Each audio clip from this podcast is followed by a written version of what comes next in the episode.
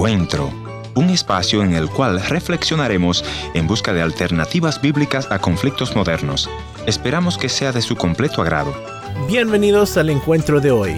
Yo soy David Pinto y hoy te quiero invitar a que te quedes en sintonía de nuestro programa que vamos a escuchar una reflexión del pastor Giovanni Romero.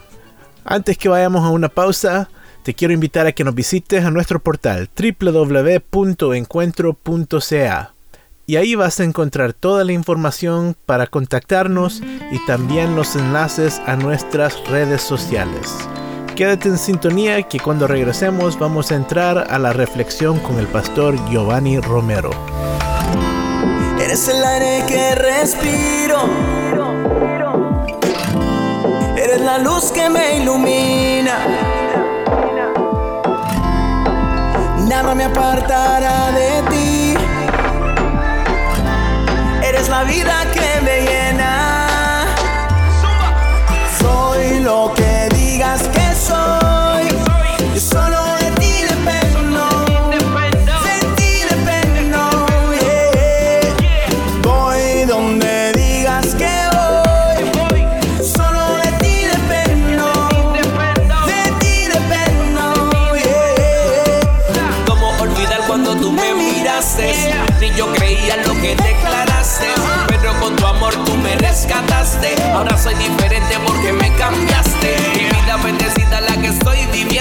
palabra poderosa en mí sigo creyendo. Aunque hay cosas que todavía yo no comprendo.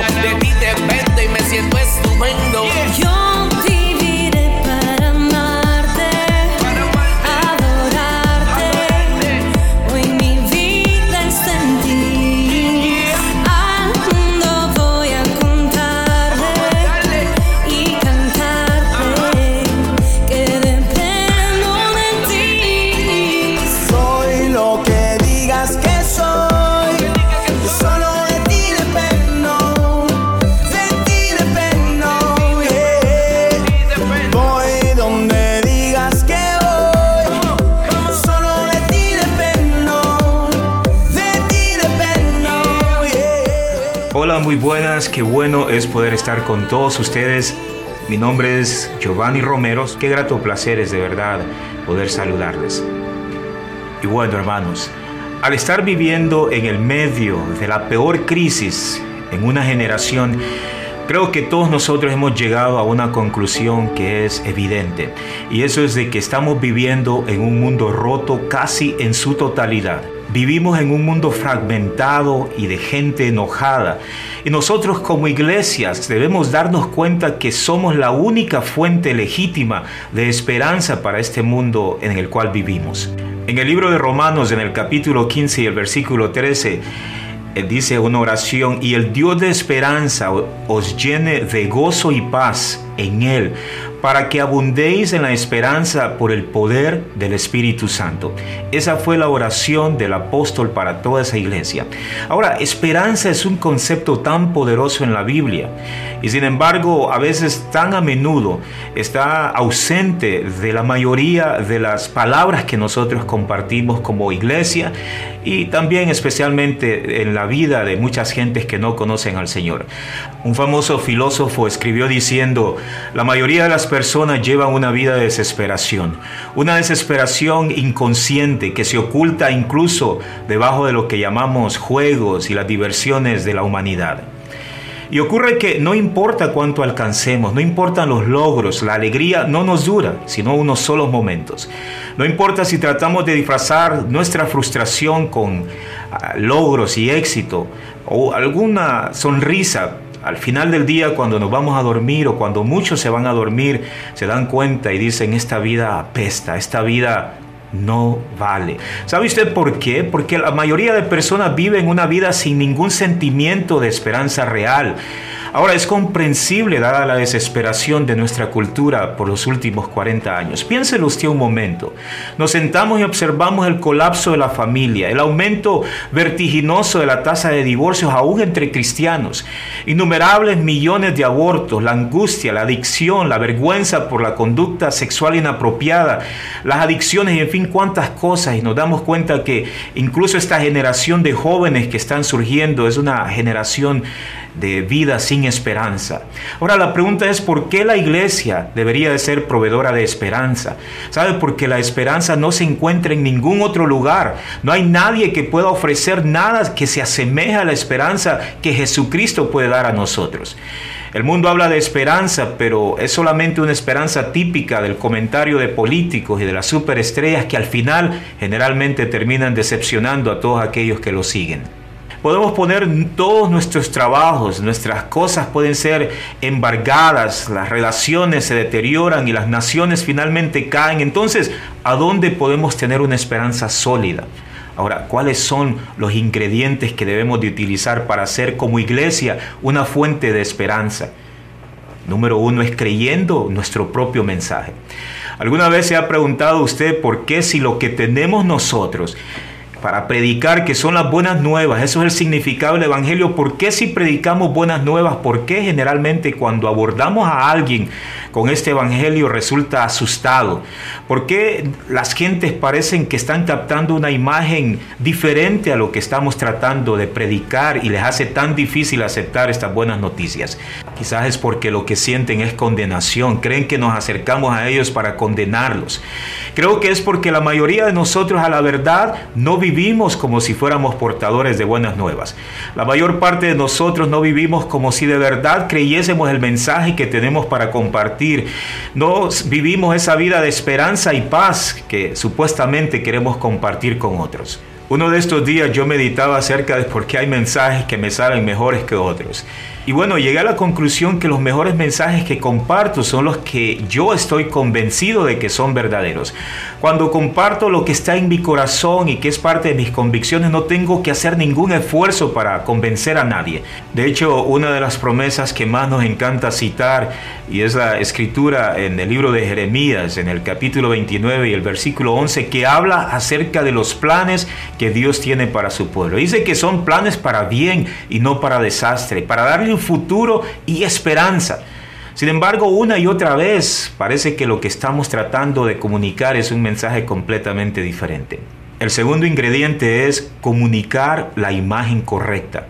¿Estamos nosotros comunicando la imagen correcta de qué somos como iglesia o en quién creemos?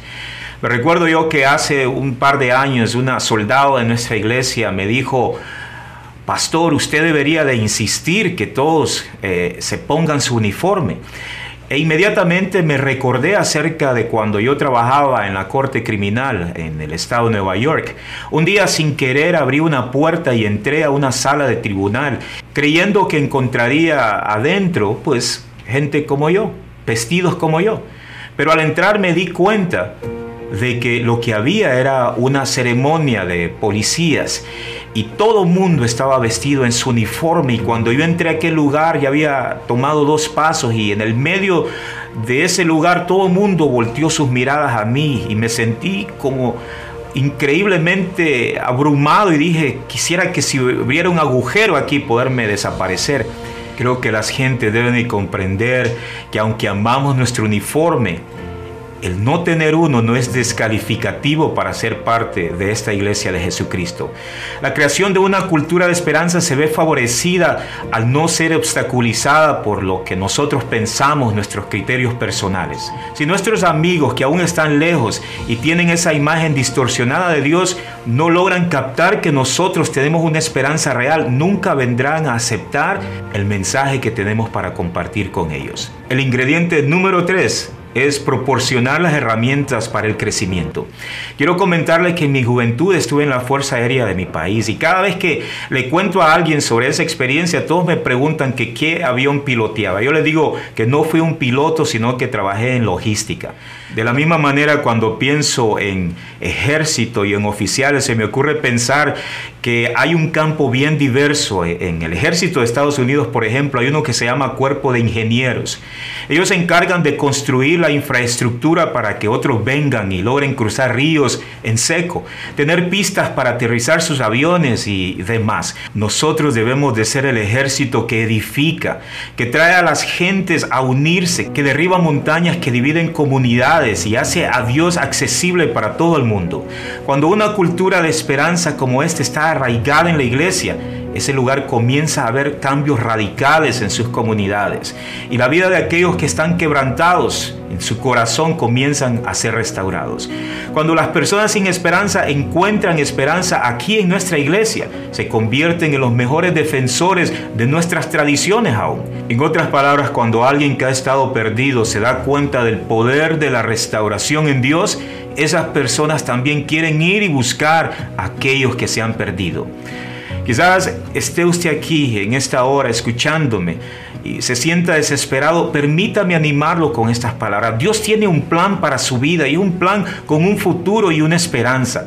Todo lo que usted necesita hacer es rendirse toda su energía y todo su futuro y su destino a Dios y creer que Él le va a restaurar y le va a guiar por completo. Este es nuestro llamado. Este es nuestro mayor propósito para existir.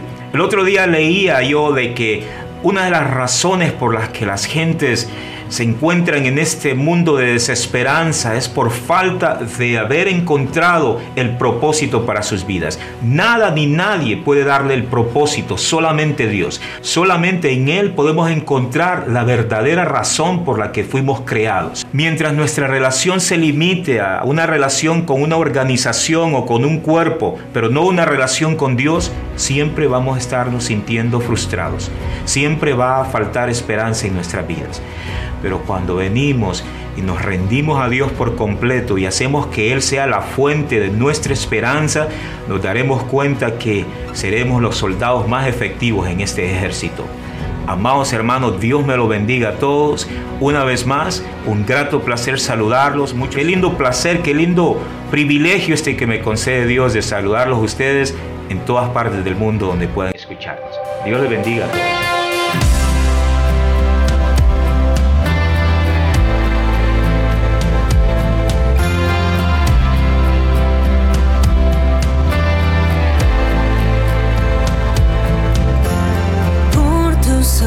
difícil perguntar.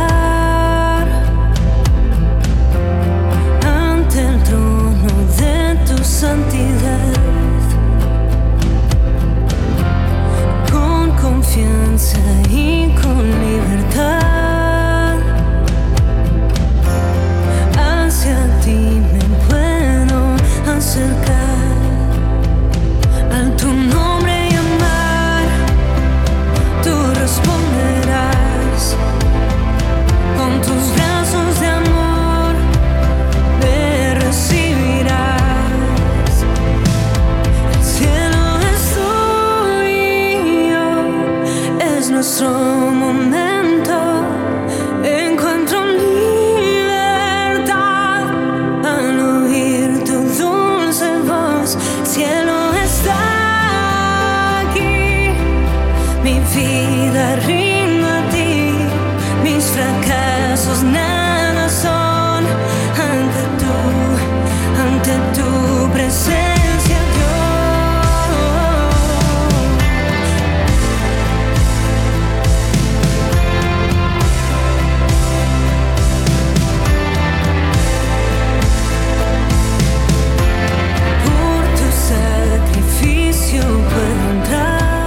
Gracias por haber estado en la sintonía de este tu programa Encuentro. Y te voy a agradecer que me visites en el www.encuentro.ca o también puedes dejarme una nota de voz en el WhatsApp 1-204-202-1525 1-204-202-1525 una nota de voz o tal vez una nota escrita. La otra opción es info arroba encuentro.ca.